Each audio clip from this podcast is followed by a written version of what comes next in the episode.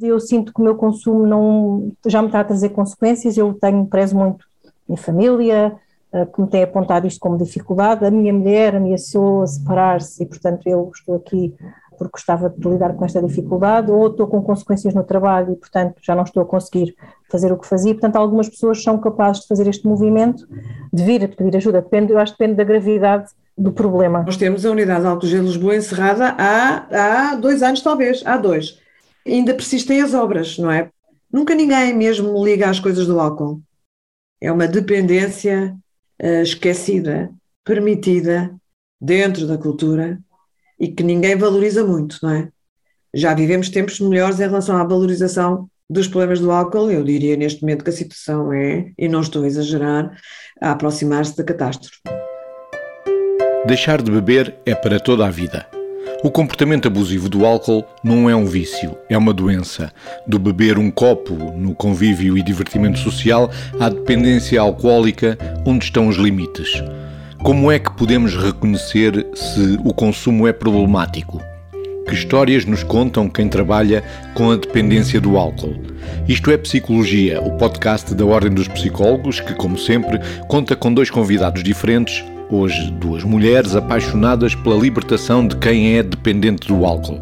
Conversamos com a psicóloga Ana Nunes da Silva, psicoterapeuta, professora auxiliar na Faculdade de Psicologia, trabalhou na Unidade de Alcoologia de Lisboa. E Margarida Neto, médica psiquiatra, trabalha em alcoologia há mais de 30 anos na Casa de Saúde do Telhal, a quem pergunto quando é que o consumo do álcool passa a ser um problema. Passa a ser um problema quando a pessoa que pode uh, beber moderadamente antes por gosto, por, por tertúlia, por acompanhamento da alimentação, passa a relacionar-se com o álcool de uma forma, eh, digamos assim, exagerada. Posso arranjar aqui um exemplo de, eh, de beber com uma certa ansiedade por beber, um certo fervilhar de que nunca mais chega a hora, nunca mais chega a situação em que o copo me aguarda. Porque nessa altura nós começamos a perceber que o álcool não está a cumprir a função, uma função recreativa, uma função hum, alegre, uma função uh, de bom humor, de convívio social, mas está, começa a preencher uh, cada vez mais uma lacuna. Quando se junta à lacuna pessoal uma, uma necessidade de que o álcool seja um encobridor, uma maquilhagem, um preenchimento do vazio, é aí que começa o, o perigo. E depois, é, é aí que começa, não é? Mas era a pergunta é que começa. E daí à entrega à, à situação vai um bocadinho, às vezes curto, não é? E depois torna-se um problema quando o álcool vai alterar a vida cotidiana. Alterar a minha vida em função de beber, alterar o meu rendimento financeiro em função para comprar, alterar o meu o tempo do meu trabalho, ou o tempo de estar em família, ou ir à procura de álcool ou para uh, passarem os efeitos decorrentes da, do, do, do, consumo de álcool, tudo isto é uma, é uma promoção. O risco é muito importante. Eu sei que, ou dizem que estás a beber mais, uh, é ultrapassada a quantidade de risco, a pessoa apanha uma bedeira, duas, duas, ou uma, ou uma utilização, e não liga a esta consequência, não é? Estamos aqui a falar de uma, de uma espiral, de uma espiral negativa, por exemplo, o desenvolvimento de tolerância, o que eu bebia e me provocava um certo efeito, já não, já não dá eu tenho que beber eh, mais para obter o mesmo efeito.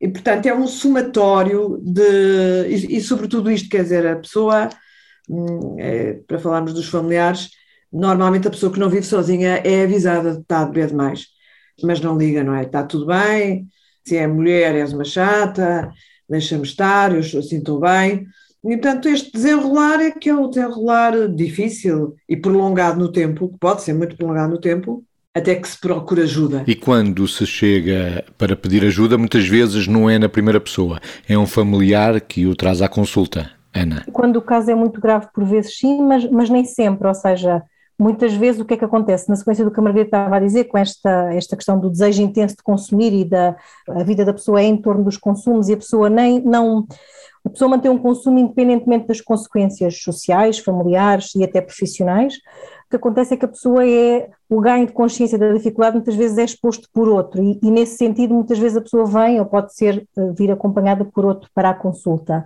De qualquer das formas, nem sempre é o caso, portanto muitas vezes as pessoas podem vir até numa fase mais precoce das suas dificuldades, eu tenho vários clientes nessa ótica e portanto que vêm no sentido de eu sinto que o meu consumo não, já me está a trazer consequências, eu tenho, prezo muito minha família, que me tem apontado isto como dificuldade. A minha mulher ameaçou a separar-se e, portanto, eu estou aqui porque gostava de lidar com esta dificuldade, ou estou com consequências no trabalho e, portanto, já não estou a conseguir fazer o que fazia. Portanto, algumas pessoas são capazes de fazer este movimento, de vir a pedir ajuda. Depende, eu acho que depende da gravidade do problema. Sim, procurar um doente que se apresente numa consulta de psicologia ou de psiquiatria e que nos diga que tem um problema de álcool é, é raro. Ou vai empurrado, ou aconteceu-lhe um problema ou aconteceu um problema que invariavelmente é um acidente automóvel, uma multa por excesso de álcool, um problema físico, uma sanção disciplinar no trabalho, é por aí, é por aí sim. O padrão tem vindo a mudar, ou melhor,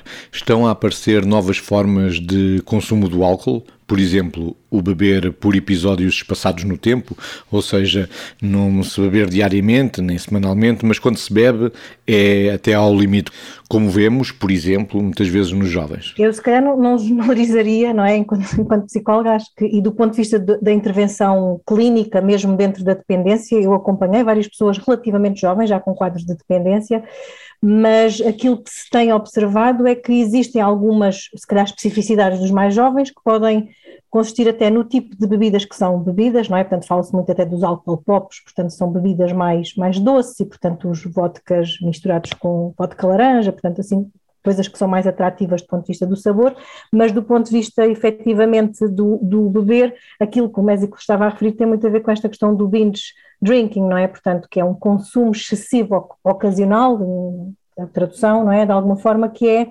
corresponde a, a consumir cinco ou mais bebidas nos homens e quatro ou mais bebidas nas mulheres em cerca de duas horas e, portanto, é uma espécie de consumo excessivo num curto período de tempo. Não quero com isto dizer que os jovens não possam ter realmente outro tipo de, de, de problemas, mas pode efetivamente acontecer haver este consumo excessivo ocasional, que pode ser um padrão também.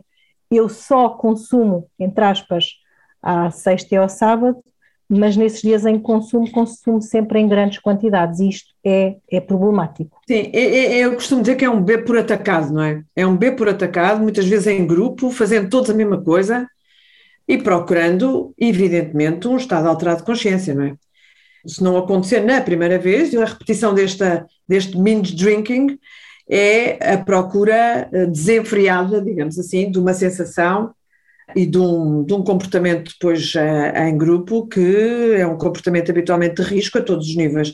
Na condução, na condução, sim, na condução nos acidentes automóveis são tão graves, mas também nos comportamentos outros de risco uh, sexuais e, e, e por aí fora. A pandemia fez aumentar o consumo do álcool de 12% para 21% em termos globais, diz a Organização Mundial de Saúde. Em todo o caso, também houve um decréscimo naquelas pessoas que bebiam socialmente e passaram a estar confinadas em casa. Preferiram adaptar estilos de vida mais saudáveis. Portanto, podemos encontrar aqui diferentes dinâmicas no decorrer dos últimos dois, três anos de pandemia. Margarida. Aquilo que eu li dos estudos que foram feitos e são bastante interessantes é, é há, há diferentes experiências, porque também houve pessoas que ficando em casa aproveitaram para ver, de resto, uma vez uma, uma reportagem na televisão em que tinha aumentado o consumo de bebidas boas, caras, portanto, um certo padrão social mais elevado que persistiu. Mas, quer dizer, as tabernas estavam fechadas, os cafés fechados, o consumo de café à, à roda de uma mesa e entre amigos, isso diminuiu. As famílias mais em casa, hum, aquele padrão de beber em grupo uh, diminuiu e, portanto, com famílias em casa e, obviamente, as mulheres a pontuar, penso que foi um bocadinho mais difícil. Mas Eu acho que ainda não temos números muito fidedignos sobre o, sobre o que se passou e o que se está a, a, a, acontecer, não é? A investigação está em curso, ainda com dados provisórios. O CICAD, Serviço de Intervenção nos Comportamentos Aditivos e nas Dependências, refere num estudo que o confinamento e o distanciamento social tiveram um impacto considerável no consumo de álcool, que variam com o tipo de população e acontece de diferentes formas, como estava, aliás, a Margarida a referir. Isto na investigação. E do ponto de vista clínico, Ana, o que é que vai observando? Do ponto de vista clínico, a ideia que eu tenho é que as pessoas que já tinham problemas, portanto, e que tinham uh, consumos abusivos ou dependência, até pessoas que estavam em abstinência em função dos estressores associados à pandemia e, portanto, as questões até associadas com o desemprego, alguma desregulação emocional, ter que ficar em casa com a família, que para algumas pessoas foi bastante perturbador, até para os jovens, que em algumas pessoas o consumo, um, portanto, para quem já tinha problemas, o consumo aumentou. Aquele quadro da pandemia, que a pandemia nos, nos, nos trouxe de maior ansiedade e da alteração do humor, foi certamente acompanhado de maior consumo, quando o álcool significa um desinibidor, um desinibidor, um relaxante, e uma, uma coisa que eu faço para, para, porque não tenho mais nada para fazer, não é? Estou aqui, aqui confinada e já chega, foram dois meses, não é? De televisão e de séries da televisão e em casas pequenas e os miúdos a a estudar e a conflituar uns com os outros, evidentemente que aqueles que já tinham uma tendência, eu acho que essa tendência foi acentuada. O consumo excessivo do álcool é responsável por quase 6% das mortes em todo o mundo. São os últimos dados da Organização Mundial de Saúde. O meu consumo de álcool é problemático? A página da Ordem dos Psicólogos disponibiliza uma checklist para ajudar aqueles que querem saber se têm um consumo de álcool que possa causar problemas. Isto na primeira pessoa é sempre difícil, já o ouvimos. Vamos agora à intervenção que se quer multidisciplinar que começa por ser um mês, mas pode durar uma vida, Margarida. Estamos a falar de tratamento, não estamos a viver uma situação fácil, neste momento em, em Lisboa, pelo menos. Aproveito até para denunciar uma situação que nunca aconteceu, que é nós temos a unidade de de Lisboa encerrada há, há dois anos, talvez, há dois. Ainda persistem as obras, não é? Portanto, a Casa de Saúde do Hotel não deu trabalho e também representava aqui algum, uma percentagem uh, interessante de internamentos também está fechada por falta de recursos humanos. A unidade de, de alcoologia é, está encerrada por, por, por obras. A nossa, por falta de enfermeiros e não conseguimos uma presença suficiente de enfermeiros e de outros técnicos para manter o programa, e por isso eu diria que nunca como hoje houve uma, há uma ausência de resposta em relação ao tratamento, ao tratamento dito tratamento com programa de desintoxicação e de recuperação. Não me refiro a consultas, a consultas de apoio, de suporte e de motivação para, para a abstinência e prevenção da recaída. Esse é um outro mundo, porque Agora, o, o, os programas de internamento que eram tão importantes, porque nós tínhamos pessoas com uma necessidade absoluta por gravidade do, do álcool, por gravidade do, do, ambiente familiar disruptivo, por uh, situações de, de, de cirrose ou pré-cirrose, nós não estamos a internar com facilidade e, portanto, eu imagino, quase que uh, profetizo, que a situação, como noutras áreas da medicina,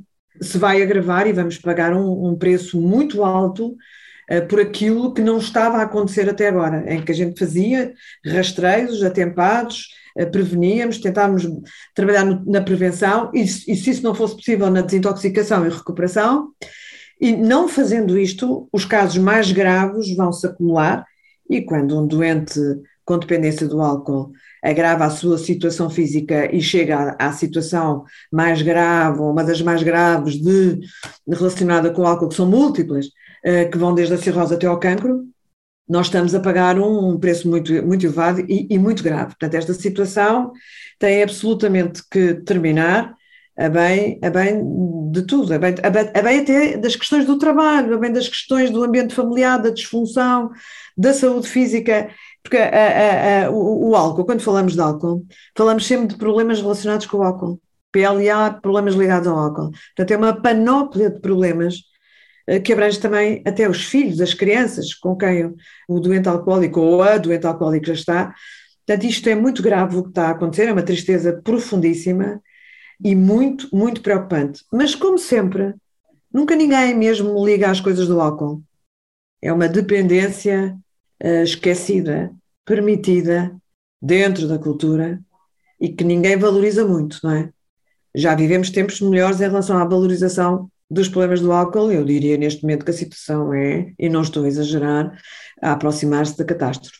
Ana, recuperando a pergunta sobre o tratamento da dependência do álcool, quais são as primeiras necessidades? As pessoas vão ter diferentes necessidades em função do seu grau de motivação, do grau de estruturação uh, e de consequências que o consumo traga, não é? Portanto, alguém que tenha uma família estruturada, que seja motivado, suficientemente motivado para o tratamento e que mantenha um trabalho, por exemplo, se calhar tem condições para fazer um tratamento em ambulatório. A dependência do álcool não é um vício, não é? Ou seja, fala-se muito do álcool como um vício, não é um vício, é uma doença e como tal deve ser tratada como uma doença e, portanto, a pessoa, e é uma doença crónica e, portanto, a pessoa para o resto da vida vai ter que fazer uma gestão dos seus consumos e o que muitas vezes nós fazemos é promovemos um mínimo de dois anos sem consumir para a pessoa adquirir as estratégias necessárias do ponto de vista psicológico, acompanhamento com medicação, intervenção familiar, aquilo que for preciso e depois há de estar suficientemente capaz de gerir a sua vida e poder ter alta ou estar em constantes follow-ups, não é? Aquilo que estava a referir dos, dos internamentos, não é? Ou seja, Regra geral, os internamentos podem passar, como a Margarida dizia, por uma desintoxicação física, não é? Para quem tem sintomas físicos da abstinência do álcool, muitas vezes são internamentos mais curtos. Aquilo que se tem tentado promover é, uh, que era o trabalho que se fazia, pelo menos na unidade de alcoologia, portanto, haver um programa terapêutico com cerca de 4 a 5 semanas, onde a pessoa faz um trabalho que não é só meramente físico, desta questão da dependência, mas, portanto, também cognitivo ou emocional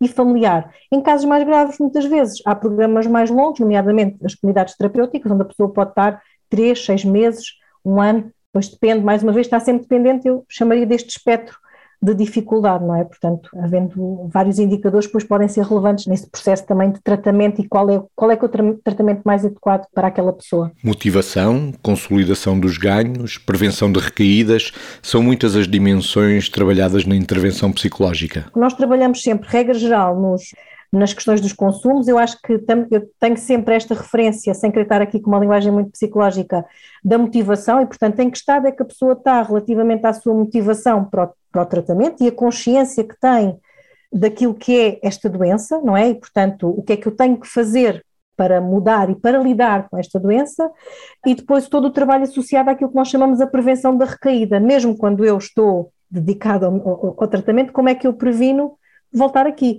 E isto pode ser muito variado, porque há pessoas em que a prevenção da recaída passa por um processo psicoterapêutico mais, chamemos-lhe mais profundo, um treino de assertividade, se houver dificuldades nas competências sociais, por exemplo, coisas tão simples como dizer que não, em coisas muito básicas como, como já fiz com vários clientes, que é até o percurso que eu faço do meu trabalho até casa muda para não passar pelo sítio X, que era um sítio onde eu consumia, portanto, mais uma vez, também há um espectro de intervenções que podem variar em função das necessidades e das dificuldades das pessoas. Algumas podem fazer, eventualmente, terapia familiar ou de casal, porque pode haver algumas dificuldades também que potenciem os seus próprios consumos. Portanto, acho que, é um, acho que tudo o que nós possamos pensar na, na da, intervenção uh, psicológica pode estar metido neste, neste pacote. Eu estou totalmente de acordo com este retrato da, que a Ana uh, fez. Acrescentaria que, neste momento, não tendo internamentos, a gente tem que trabalhar com o que tem. Os doentes não desapareceram e, portanto, é interessante porque eu, eu, eu sempre favoreci muito um programa de tratamento, nem sempre pela gravidade do álcool, mas pelos múltiplos fatores que rodeiam o, o, o doente. Muitas vezes está sozinho e não consegue parar de beber muitas vezes tem uma família completamente disfuncional e precisa de um corte com a família para voltar à família. Portanto, esta, a questão da gravidade do consumo precisa de um programa de internamento é, é também ele uh, muito variado. Por exemplo, um critério é desintoxicações sucessivas que não resultam ou a polimedicação, portanto, fazer muitos outros medicamentos, muitas vezes mal medicados, com benzodiazepinas, e portanto, daí também temos que reformular isso tudo. Portanto, a razão de internamento de um doente é vasta. E pode não ser só, uh, repito, a gravidade do consumo, apenas a quantidade de álcool que se bebe. É muito interessante, o que faz com que o programa seja de veras interessante e variado, sobretudo quando o internamos grupos de pessoas, que era o que eu estava habituada a fazer, grupos diversos de pessoas com histórias em tudo diferentes umas das outras e em tudo semelhantes umas com as outras. Esta aprendizagem uns com os outros é provavelmente a parte mais importante do tratamento, porque aí nasce, muitas vezes quando eu vejo o outro e me revejo no outro, é aí que começa a minha motivação. É, é, é, é um mundo interessantíssimo. Não tendo este, essa, essa situação, temos que trabalhar com o que temos, com humildade fazer o melhor que sabemos, com os doentes que nos aparecem. Eu agora tenho trabalhado muito mais na consulta. E bem, a dificuldade é, obviamente, saber que aquele doente vai para casa e a motivação que nós vamos tentando trabalhar na consulta, uh, o que é que vai acontecer quando ele vai para casa sozinho ou com os seus pares, com a dificuldade de não, não, não ir atrás do que os outros lhe dizem, porque também no tratamento aqui a importância dos outros é vital, não é? Este beber em grupo, a maior parte dos doentes bebe em grupo. E portanto, há, então tu não bebes, não és nada, és um mariquinhas, já vais atrás do que a tua mulher diz. Portanto, todo este mundo lá fora, para além da consulta, necessita que nós trabalhemos, o psicólogo o psiquiatra, as ferramentas de, começam na motivação, porque é que eu não é tenho que parar, é porque é que eu quero parar né? Portanto, o tem que parar, às tantas, é uma evidência. Mas isso é diferente de querer parar. E, e depois a outra situação que é manter este, esta, esta paragem. Para um dependente do álcool, a maior parte das pessoas que trabalham em álcool dirão que é necessária a abstinência. E é uma abstinência para sempre, não é? Ora, isto é uma dificuldade tremenda, não é? O, dizermos a um doente, agora depende do nosso jeito a dizer isto, que não pode beber nunca mais, é uma situação. Porque, mas nem no, nem no casamento da minha filha, mas nem, no, nem no, nos anos, não sei quê, nem nos meus anos, nem no Natal, nem no Ano Novo, e dizer que não explicar porquê. É, estamos perante uma, uma dificuldade em que a pessoa tem que ir buscar as ferramentas psicológicas, mas tem que ir mais longe, tem que ir mesmo ao seu interior e perceber que há aqui uma conversão, eu gosto muito da palavra conversão, para uma ideia de vida é, e dele próprio em que o álcool não existe, tem que prescindir da, daquela coisa com a qual ele se maquilha e se mascara, não é? Portanto, é viver uma vida, uh, às vezes as pessoas dizem, que as pessoas quando estão alcoolizadas dizem a verdade. Hum, eu não acho nada, nunca achei isto, quer dizer, isso é falar sem filtro. A verdade é quando nós pensamos as coisas e as dizemos com verdade, que é uma coisa diferente. E aqui o álcool não cabe.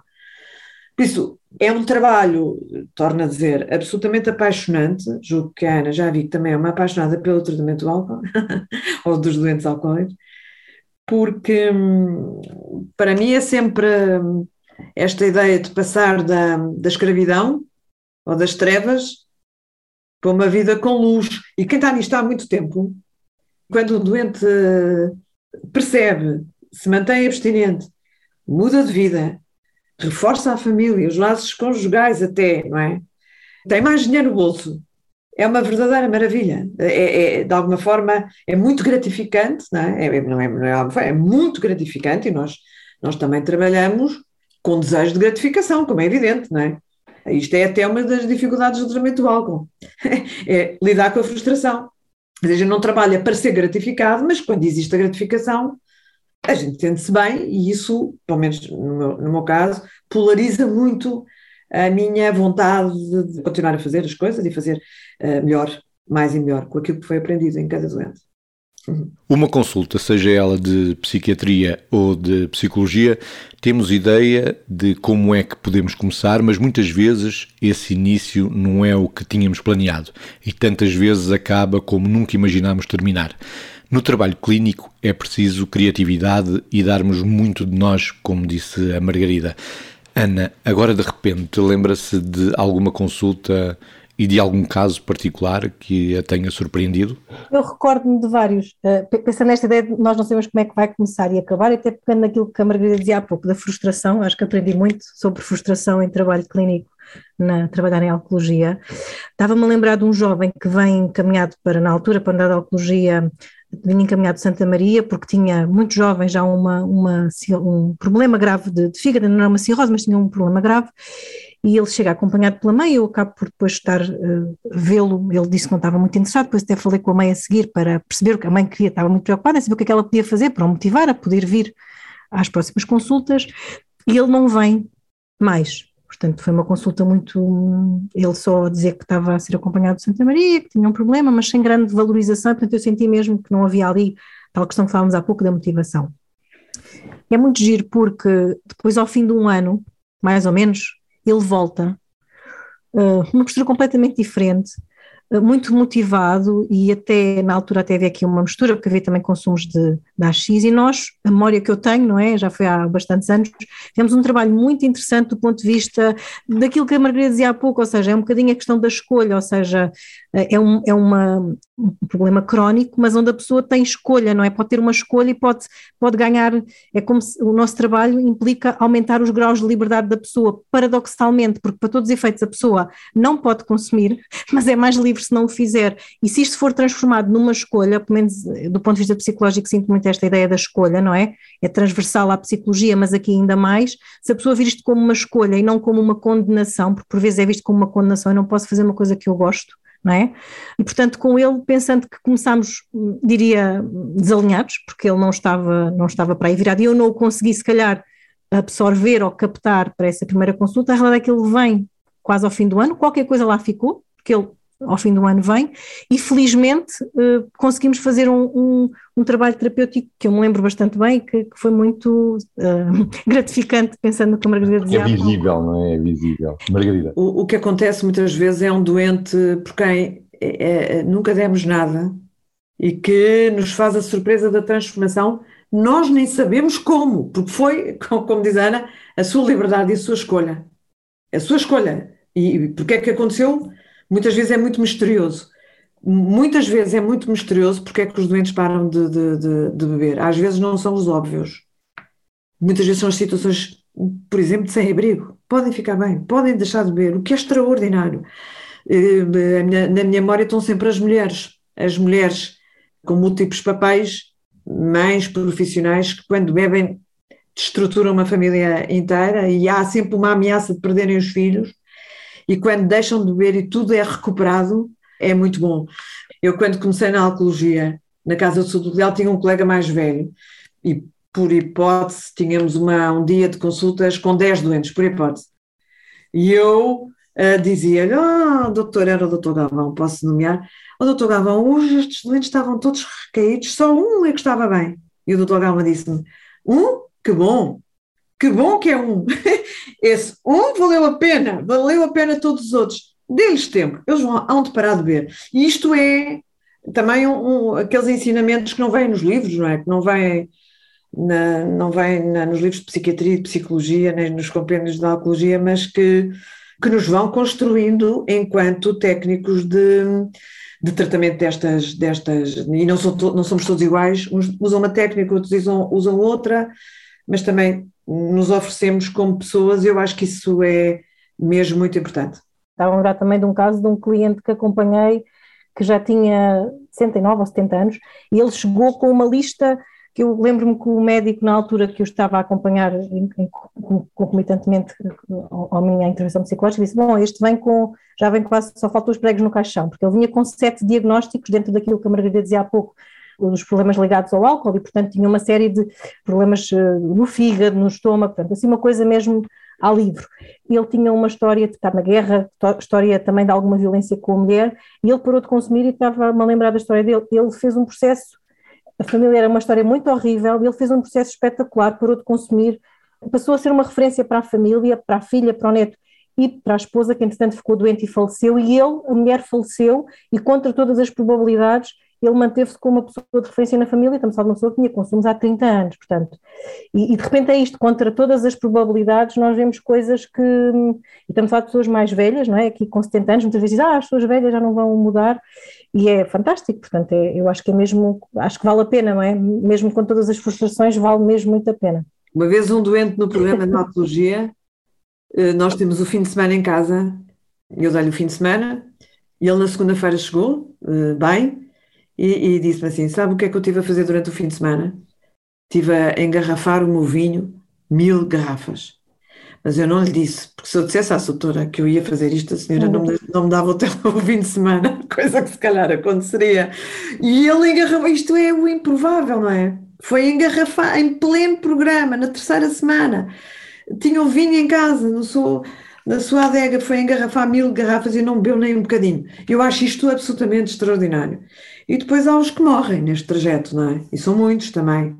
Há os que morrem, às vezes com, um, com injustiça, digamos assim, porque pararam de beber e já não foram a tempo porque a doença estava lá, as varizes esofágicas, a ruptura de varizes esofágicas, a cirrose ou uma outra, ou uma outra situação. E tenho uma história, esta assim, de, uma, de uma situação também muito injusta, muito injusta, um doente daqueles que, que vem da droga, que assaltou o gabinete de enfermagem uh, para roubar medicação, do pior, do pior, não é? Muito difícil, muito difícil, com muitos, muitas, muitas coisas complicadas, muitos apelos e fragilidades várias por um mistério, não é? Ao fim de, de três ou quatro internamentos, parou de beber. Parou de beber, arranjou uma namorada, por sinal enfermeira, e um dia, na estrada do Algarve, parou o carro, uh, abriu a porta para sair para ir comprar tabaco, atravessou a estrada e foi morto por um condutor que vinha embriagado. Esta história é uma história verdadeira, que ainda hoje me faz eh, comover e tremer, porque hum, é, é, é, é, aquilo que eu dizia, há aqueles que morrem, muitos doentes que morrem, e às vezes com uma, com uma injustiça no meio, uh, se é que há justiça nestas coisas, e que são histórias de que nos tornam, uh, nos fazem ter um ato de espanto e de perplexidade perante, perante a vida. Margarida, Ana, para terminarmos o podcast sobre a alcoologia, peço-vos uma sugestão de leitura e um filme. Sobre álcool? Há um livro interessantíssimo, de difícil leitura, que é uh, um, livro, notável que me tem ajudado imenso e tem ajudado muita gente, que é Mulheres que Amam Demais. E este título significa, uh, e é muito para as mulheres que têm, têm companheiros, ou filhos, ou, ou irmãos, com uma dependência de álcool, onde muitas vezes as mulheres, estas mulheres podem ser codependentes, não é? De, dependentes da dependência. Perderam a sua vida dando procurando uma solução, dando tudo, eh, sendo tolerantes ou não, enfim, uma vida muito embrulhada nas questões do álcool do outro, não é? Mas eles são os doentes alcoólicos e, e, e elas são. Uh, é uma outra forma de ser dependente do álcool. E esse livro eh, tem uma série de testemunhos de mulheres assim. E eu recomendo este livro porque muitas, muitas vezes, ao recomendar este livro, muitas pessoas me disseram: Eu só agora é que percebi como a minha vida tem que mudar para que a dele eventualmente também mude. E o autor chama-se Robin Northwood. Ana, um livro. Eu lembrei-me de uma autora, hum, não sei se o livro está traduzido para português, mas que é Maria Hornbacher, ela hum, escreveu um livro que se chama The Center of Winter e ela tem. Isto é um romance, mas é uma espécie de romance quase autobiográfico. É uma pessoa que tem uma, uma perturbação bipolar e tem um consumo problemático de substâncias, incluindo o álcool, e ela tem dois outros livros. Há um que se chama Wasted uh, e tem outras, assim umas, uns mais autobiográficos, mas este The Center of Winter uh, acho que representa bem aquilo que pode ser toda a história de uma pessoa no sentido de, da minha vivência desde a infância, das minhas dificuldades que depois me levam a ter um determinado percurso. E acho que nos ajuda até a empatizar um bocado com esta. a construir uma narrativa que nos ajuda a empatizar com uma problemática que muitas vezes a maioria das pessoas não, não empatiza, não é? E portanto acho que seria a minha, a minha sugestão. The Center of Winter, da Mariah Hornbacher. E um filme, Ana? É um filme que se chama 28 Dias, com a Sandra Bullock, e que de alguma forma acho que representa aquilo que nós temos vindo aqui a falar, daquilo que é um programa de tratamento de 28 dias. E, portanto, quem tiver curiosidade de saber eh, como é que se processa um tratamento portanto, desta natureza e até algumas, chamemos-lhe artimanhas, que neste caso a, a personagem principal faz para contornar o internamento, aí tem, acho que tem uma boa referência. 28 dias. Margarida, o filme. O filme. Uh, há um filme notável, o, o, o Voo, o Voo, com o Denzel Washington, que nos, não, não vou revelar, não é? Mas é uma situação de um piloto de, de, de avião que vai preso, não é? Porque a circunstância em que voou era difícil, era com a alcoolização, e depois a, toda a problemática de assumir a verdade daquele voo é bastante interessante e é daqueles que nós lá no programa passamos uh, para os doentes verem e é transformador. E portanto, sendo um filme transformador, é um filme para se ver.